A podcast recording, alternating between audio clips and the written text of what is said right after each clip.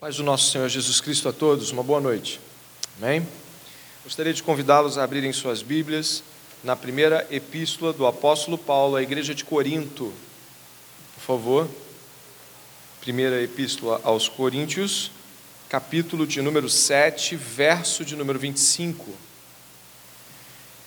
Este é o último sermão desta série que já ultrapassa quatro meses aí, pelo menos e tem sido muito edificante é, ouvir o Senhor falar pelas Suas palavras através desse livro.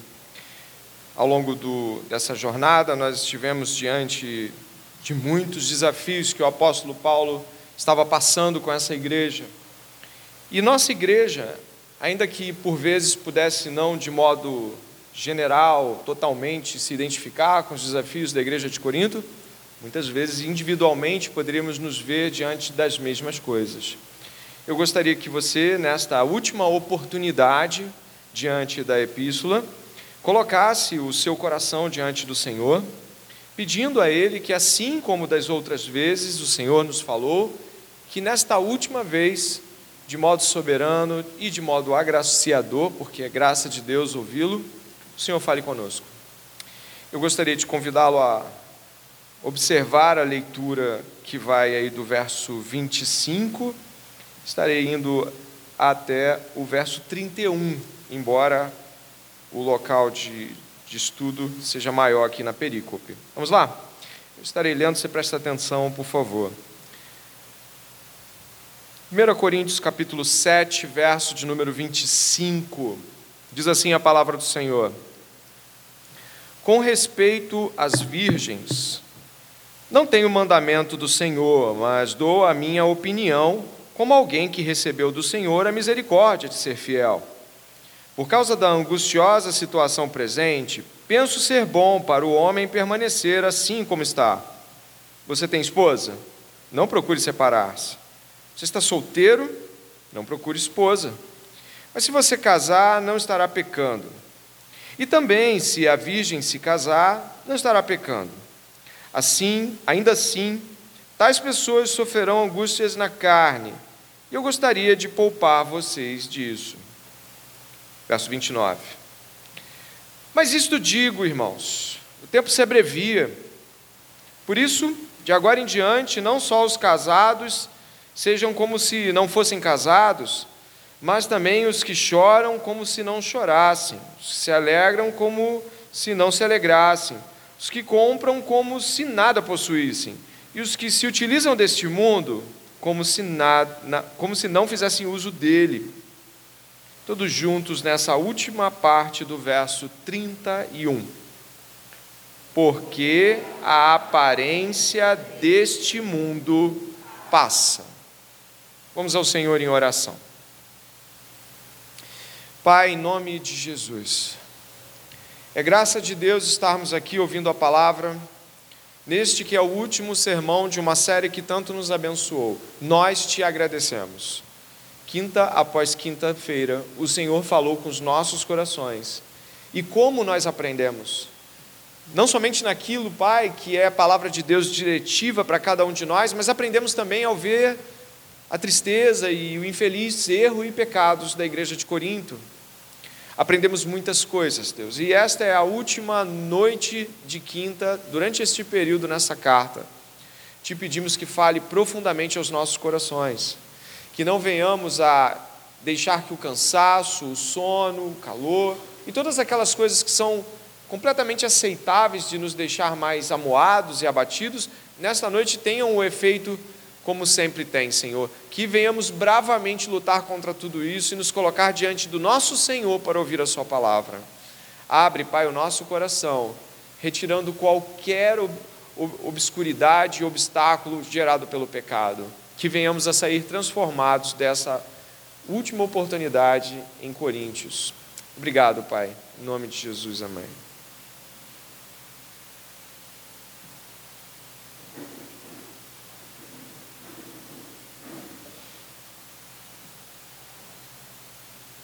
Mais uma vez, uma boa noite a todos.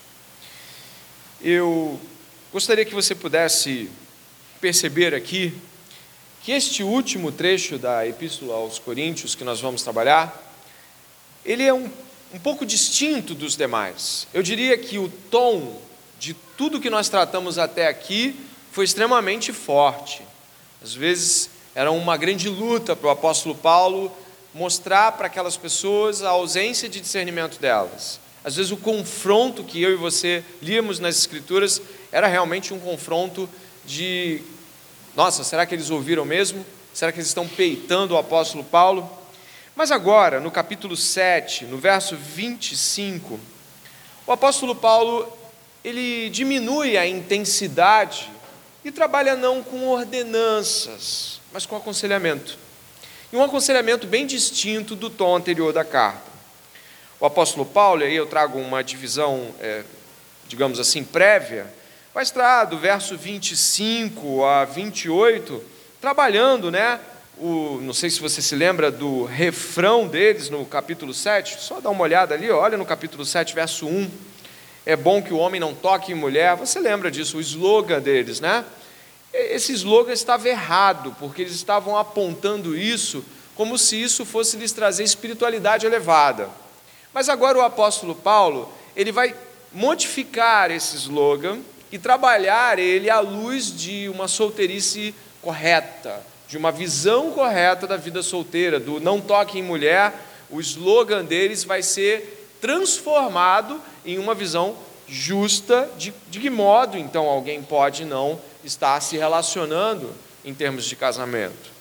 E aí eu gostaria que você pudesse perceber que isso vai do 25 ao 28 do verso 29 ao 35, eh, Paulo vai trabalhar bem claramente a questão do celibato. E acho que não é de esconder de ninguém que Paulo, devido ao tempo presente e os argumentos que ele vai apresentar, ele apresenta o celibato como uma escolha muito boa para aquilo que ele está propondo ali como realidade ministerial. E depois, do verso 36 ao 38, onde nós vamos apenas de passagem, está o fato é, de pais ou chefes de família preocupados se devem ou não dar suas filhas em casamento, as suas virgens em casamento. Então, eu gostaria que você pudesse perceber aí que o texto tem variações, mas tem um tema meio que único. Todavia, eu gostaria de ressaltar que a chave hermenêutica, ou seja, aquilo que vai fazer com que você entenda este texto bíblico com mais é, é, desenvoltura, se encontram nos versos 31 e 32, ao qual nós podemos olhar. O verso 31 e o verso 32 vão dar o tom de argumentos que Paulo vai usar. O verso 31 diz assim: E os que se utilizam deste mundo como se não fizessem uso dele, e aí ele termina, porque a aparência deste mundo passa.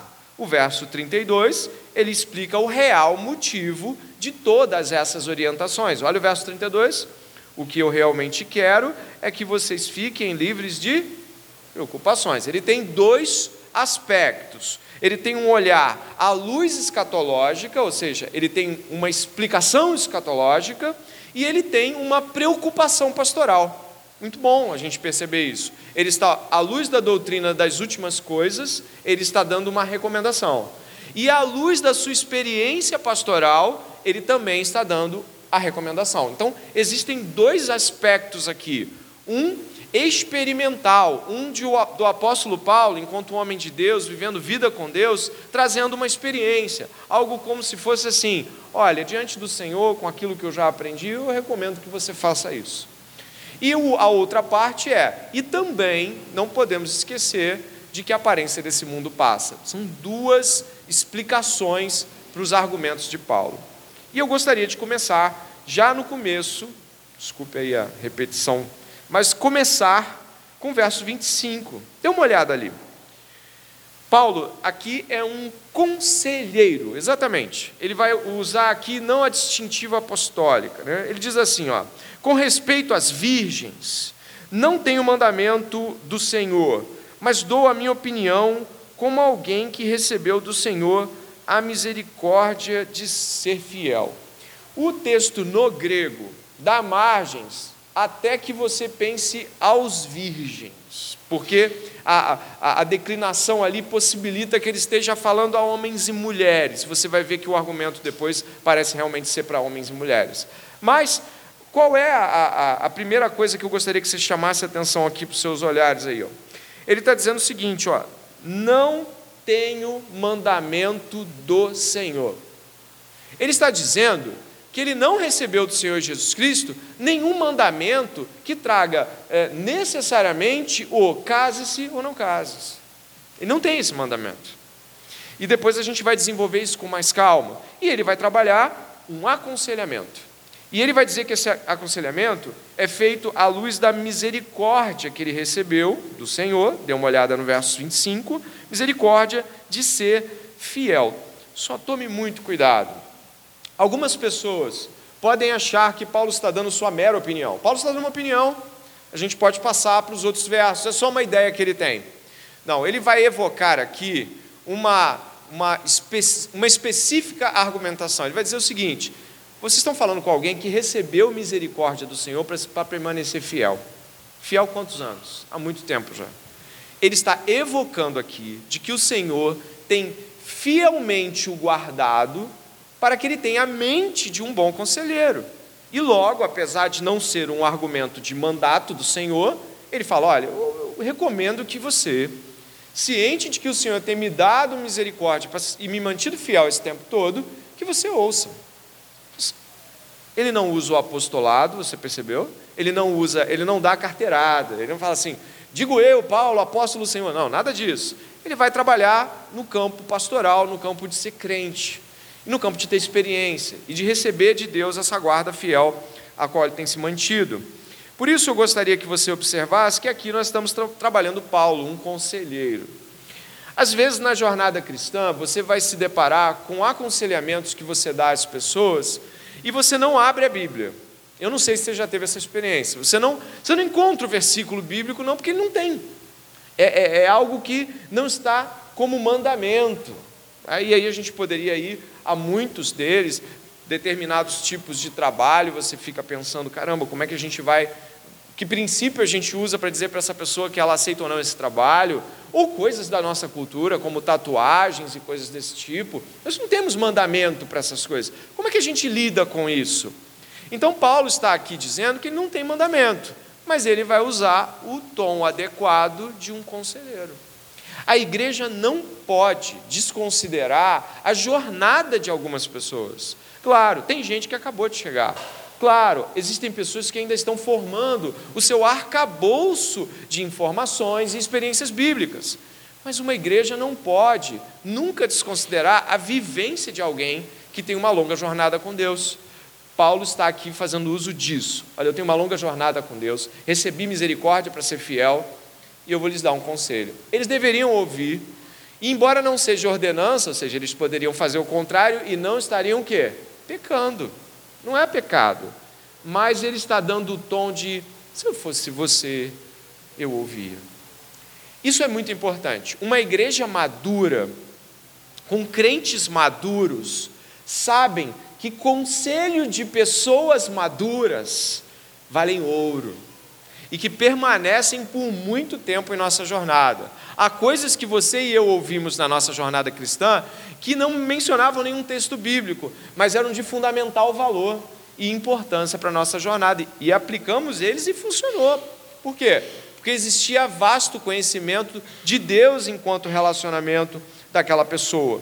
Então, o que, que Paulo está buscando aqui? Ele não quer a obediência. Hã?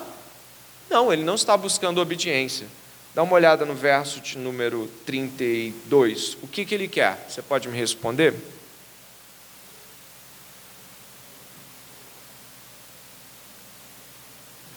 Você já achou, né? O que, que ele quer ao dar um conselho?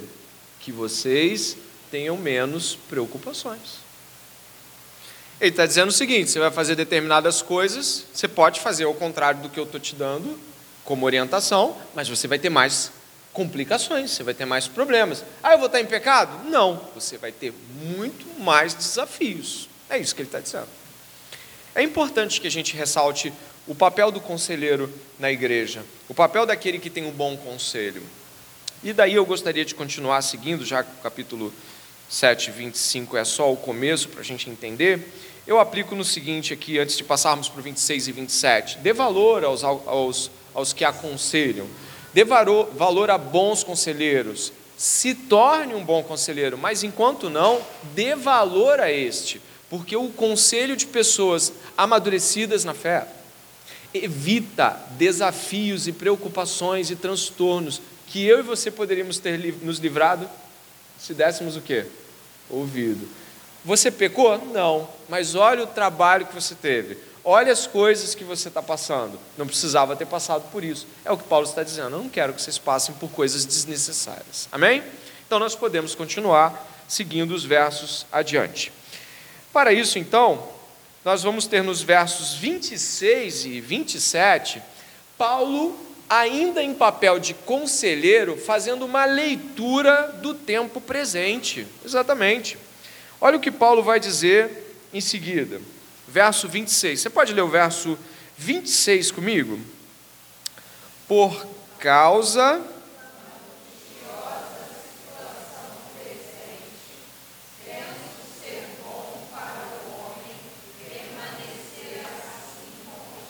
Então, Paulo está aqui evocando uma situação presente. É claro, igreja, o que, que ele está dizendo? Ele está dizendo que algo no ambiente daquela igreja parece não tornar favorável mudanças. Mas o que?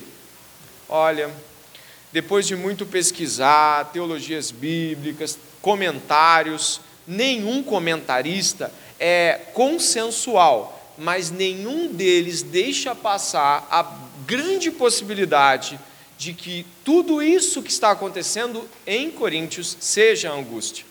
Mas tudo isso o quê? Em grupos dividindo a igreja. A igreja está passando um, um problema seríssimo de desobediência à liderança. A igreja está passando uma forte crise moral sexual, no capítulo 5, 6, a gente viu isso. A igreja está passando severas lutas contra o orgulho, muitas vezes o orgulho é citado como um problema para a igreja de Corinto. Mais à frente você vai ver no capítulo 11 problemas na administração da ceia do Senhor, gente. Tem gente morrendo até é, é, em termos de juízo por conta da má administração da ceia do Senhor. Você vai encontrar lá no capítulo 15 desafios quanto à compreensão da ressurreição corpórea de verdade de Jesus, ou seja, Jesus ressuscitou. Paulo, no mínimo, tem em mente de que existe uma angustiosa situação presente naquela igreja. Ela não é perseguição e nem fome, você e eu não encontramos nenhuma das duas cartas, perseguição ou fome, na igreja de Corinto. Não existe isso. Perseguição ou fome não são os problemas. Então são problemas internos. Ele está falando de problemas dentro da própria comunidade. E olha que interessante.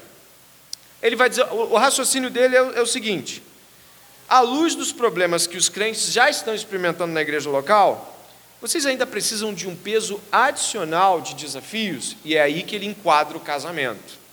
Olha, para muitos de nós, é, é, muito difícil discutir a questão do casamento do ponto de vista bíblico pelo encharcamento cada grupo de, de irmãos e irmãs que teve contato com é, representações utópicas de casamento, ilusões de casamento.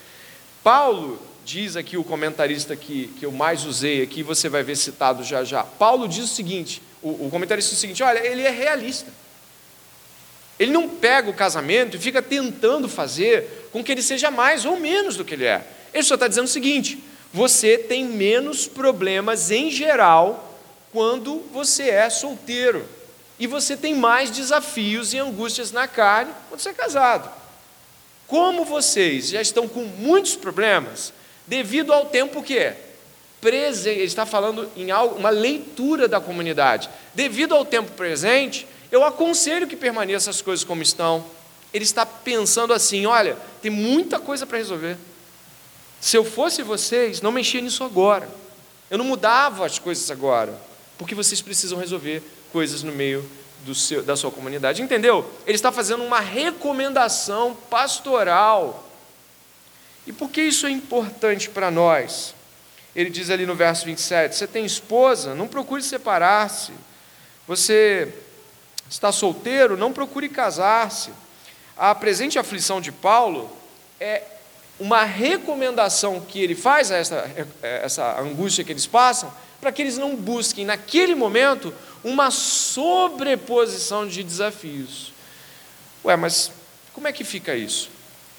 Uh, ao contrário do que muitos nós, eh, de nós acreditamos, Paulo não acredita que o casamento, muitos de nós, no sentido de que muita gente acredita que o casamento é algo que vai ser muito infeliz.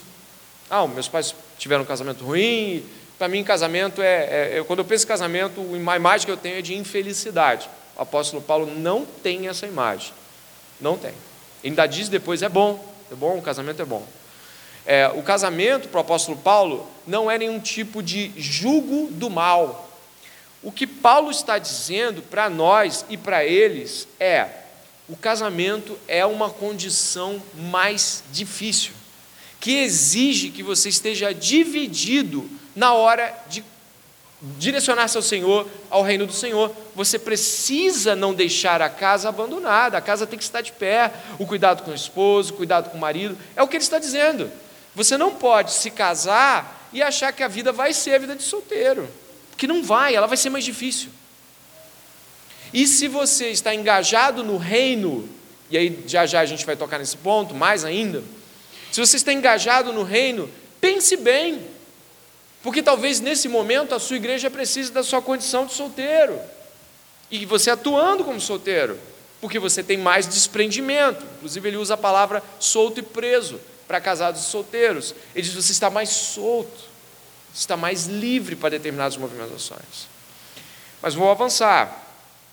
O verso de número 28, ele diz bem claro: Mas se você casar, o que está escrito aí? Se você casar, o que? Não está pecando. Olha que coisa maravilhosa. O apóstolo Paulo sabe muito bem que o forte movimento na igreja de Corinto é de contra-casamento ou de pessoas que estão dizendo que tocar em mulher, tocar em homem, ter relação sexual, vai deixar você mais sujo. Tem um resquício platonista aí, mas a ideia é a seguinte: não, você não peca. Só que tem um pouco mais do que você não peca para a gente pensar, quando está refletindo sobre isso. Se, casa, se quem casa não peca, quem não casa também não peca. Mas por que isso? Vamos dar uma olhada aqui no que o Gordon Fee fala sobre isso, o comentarista Gordon Fee. Olha que interessante a colocação dele. Eu, vou, eu trouxe algumas inserções do Gordon Fee aqui nesse sermão. Essas pessoas precisavam ouvir de novo. Em si, o fato de casar ou não casar está totalmente fora da categoria de mandamentos a serem obedecidos ou de pecado, caso a pessoa faça o contrário. E aqui, a preferência de Paulo não se baseia em motivos espirituais, mas uma preocupação pastoral. Não é apenas perfeitamente aceitável casar, mas para aqueles de nós que são felizes na vida de casados, o casamento mais do que aceitável. É bom. Ou seja, onde a gente está, Paulo não está categorizando o casamento como algo ruim. Ele só está dizendo: não existe mandamento para isso. Você entende a implicação do que ele está dizendo? Que não existe mandamento no Novo Testamento e ele não recebeu do Senhor nenhuma ordenança do tipo devem se casar e nenhuma ordenança do tipo não devem se casar. Na igreja do Novo Testamento, isso traz implicações muito grandes. Por quê? Porque o que Paulo está dizendo é: quem casar ou quem não casar não está descumprindo mandamento nenhum. Não existe ordem de que todos se casem, todos não se casem, alguns se casem. Não, isso para o Senhor é indiferente. Nós, às vezes, temos dificuldade de refletir sobre essas coisas. Eu acho que eu tinha colocado um outro texto. Ah, coloquei sim. É, do próprio Gordon Fee, ainda né, nesse mesmo pedaço. Dê uma olhada comigo aqui. Ó. Hum, obrigado. Nossa cultura, em especial a subcultura cristã, tende a pensar de tal maneira no casamento como a norma segundo a qual, às vezes, os não casados são cidadãos de segunda classe. Para essas pessoas, esse texto é apenas opinião de Paulo. E raramente chega-se a prestar atenção a ele. Isso também perde de vista a ideia central de Paulo. Alguns ainda são chamados ao celibato. Tais crentes precisam ser capazes de viver na comunidade cristã local, sendo plenamente aceitos e estando acima de qualquer suspeita. O que Paulo está dizendo então, no final das contas, como a gente já vai ver agora, não é sobre casar-se ou não. Ele vai falar sobre o cerne do posicionamento dele. Por isso, nós devemos, como igreja, é, evitar até com bastante severidade piadas sobre solteiros, aquela coisa que talvez você já tenha brincado no passado, de que a pessoa está encalhada, ou algo desse tipo, é uma desonra. Se o Senhor está mantendo ela ou ele nesta condição, aprove ao Senhor até esse momento mantê-la nessa condição. Zombar da condição de casado ou solteiro, enfim, é zombar daquilo que o Senhor está propondo naquele momento, ou talvez para a vida daquela pessoa. Por isso é muito complicado quando nós às vezes encontramos igrejas onde as pessoas são casadas quase que à força. Ou então igrejas que podem achar, por algum motivo, que aqueles que são casados estão agora completos. Essa não é a visão bíblica. A visão bíblica é de que estamos completos na pessoa de Cristo, unicamente. Estamos indo aí para os 15 a 20 minutos finais e o que temos até agora é o apóstolo Paulo trazendo sua perspectiva pastoral sobre todas essas coisas. Então, eu quero avançar um pouquinho mais com você, indo ali para o verso de número 29, onde Paulo vai sim trabalhar a doutrina aqui de uma maneira mais específica, do jeito que você e eu conhecemos Paulo. Verso 29. Mas isto digo, irmãos, o tempo se abrevia. Por isso, de agora em diante, não só os casados sejam como se não fossem casados mas também os que choram, como se não chorassem, os que se alegram, como se não se alegrassem, os que compram, como se nada possuíssem, os que se utilizam deste mundo, como se não fizessem uso dele, porque a aparência deste mundo passa.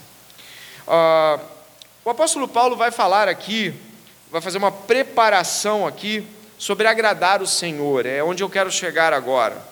Nós vamos ver nesses versos finais o apóstolo Paulo trazendo a questão para o cerne de vamos agradar o Senhor. O que eu quero é que vocês não tenham preocupações e possam mais claramente agradar o Senhor.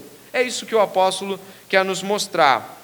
Tem uma palavra é, ali no verso 32 que é a palavra preocupações, que em grego é amerominos, que é ansiedade.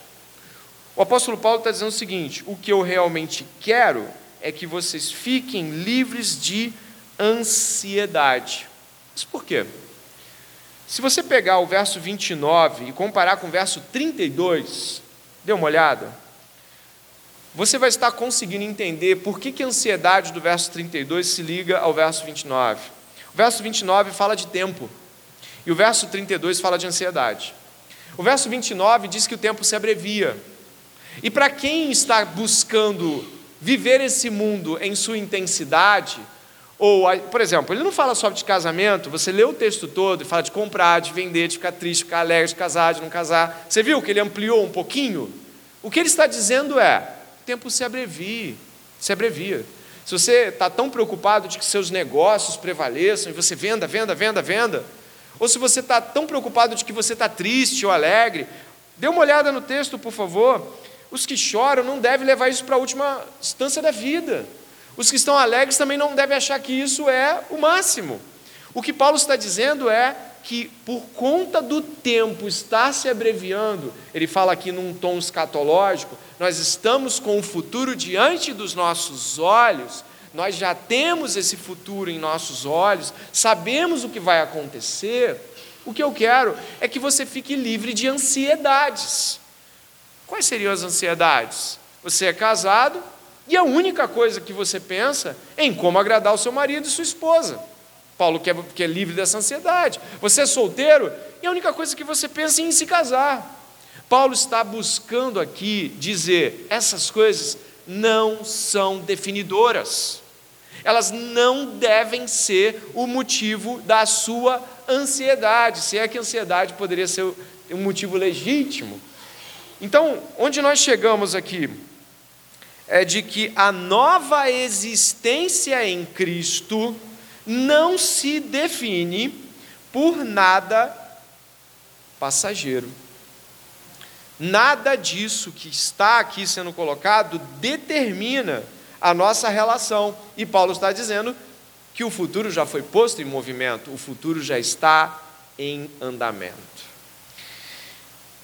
E depois, além disso, o que o apóstolo Paulo coloca aqui, dá uma olhada no 32b, quem não é casado, cuida das coisas do Senhor, de como agradar o Senhor, mas o que se casou, cuida das coisas do mundo, de como agradar a esposa, e assim está dividido. Quando ele coloca essa questão, ele está sendo realista. Não é verdade, casados? Quando nós estamos com os nossos filhos, nossa esposa e maridos, a gente não fica assim, olha, eu não sei se eu vou nesta programação da igreja, porque talvez eu não consiga levar as crianças, eu não tenho com quem deixar. Isso é natural. Ou você nunca ouviu isso? Olha, eu não sei se eu vou conseguir atuar nesse plantio, porque tem, é, é, eu tenho o trabalho aqui, esse trabalho me faz é, ganhar o dinheiro que eu pago meu aluguel, as crianças estudam aqui. Você nunca ouviu esse tipo de argumentação? É claro que você já ouviu, é claro. É claro. Isso fora as outras coisas que acontecem, porque quando você está casado com alguém, você está ligado à carne de alguém, os sofrimentos da outra pessoa, ou você também nunca viu um cônjuge parar todos os aspectos da vida para cuidar do outro. Você já viu isso? Sim, ele para. Tudo que ele estiver fazendo, ele para. Paulo está tratando aqui não mais de sexo, mas está falando da vida em sua amplitude. A vida de casado em sua amplitude traz um, um, um andamento diferente para aquele que vai atuar na obra de Deus. E ele está tentando mostrar para essas pessoas que elas não podem se casar sem esquecer disso. E nem devem ficar solteiras achando que estão com a pior parte da vida. A preocupação de Paulo, e aí eu entro nesta última parte, né? preocupação de Paulo, e novamente cito o FIA aqui em uma colocação, dê uma olhada aqui. A preocupação de Paulo não é, portanto, preste atenção, eu vou ler bem devagar, com a quantidade de tempo que lhes resta, mas com a nova perspectiva radical que o futuro encurtado, ou seja, o futuro dos crentes, dá às pessoas no que diz respeito à presente era. Aqueles que têm um futuro nítido e o enxergam com clareza, vivem o presente com valores radicalmente modificados quanto ao que importa e o que não importa. Nesse sentido, a preocupação de Paulo conclama aqueles que querem se casar a repensar as implicações disso, em especial à luz da presente crise, ou seja, do momento que eles estavam vivendo. Será que isso é tão novo para um cristão, a ponto dele não ter visto isso em Jesus? Não. Jesus também traz a existência dos crentes para ele, unicamente para ele. Mateus capítulo 10, verso 37 ao 39 diz: Quem ama seu pai ou sua mãe mais do que a mim não é digno de mim. Quem ama seu filho ou sua filha mais do que a mim não é digno de mim.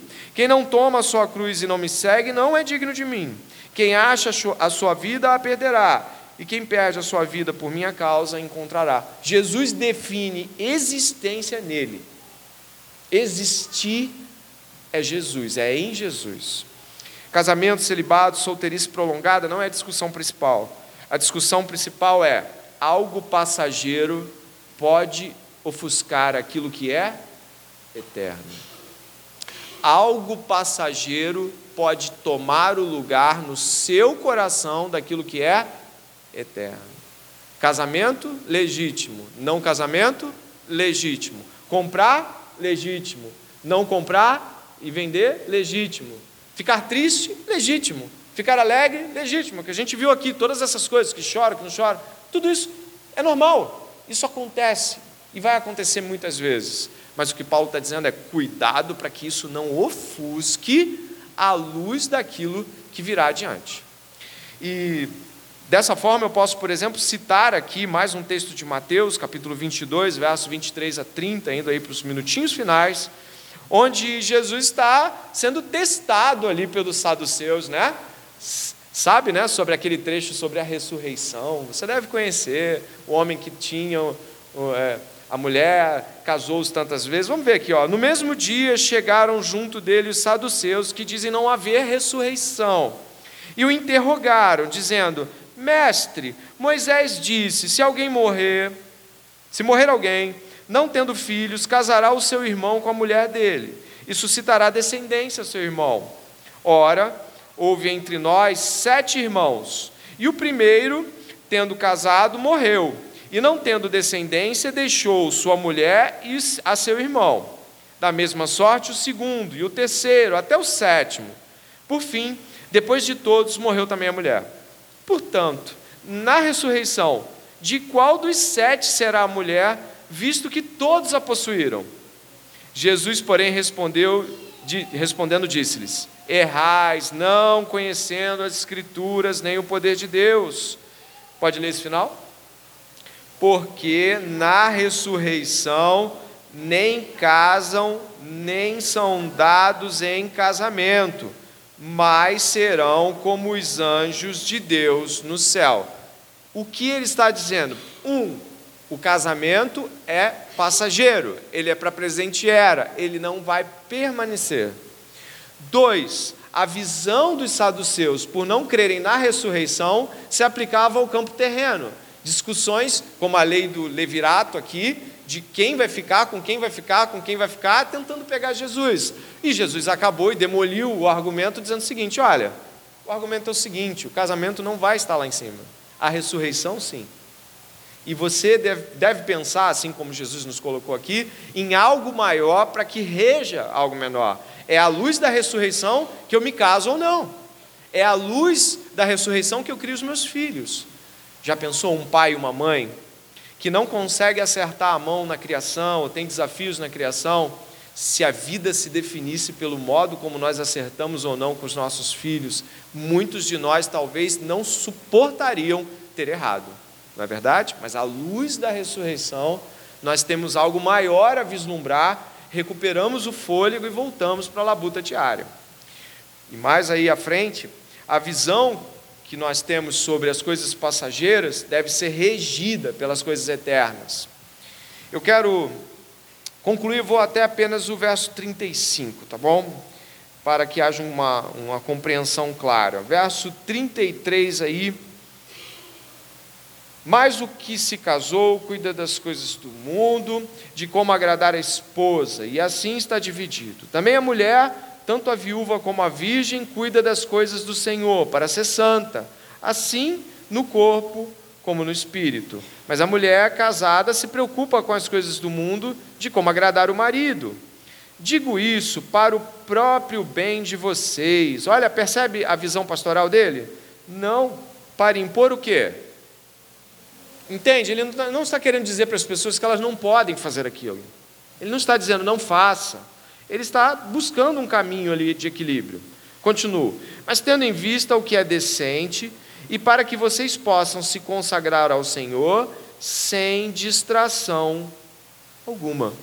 Então, aquele que, que está aqui e é solteiro, precisa ter essa consciência antes de se casar.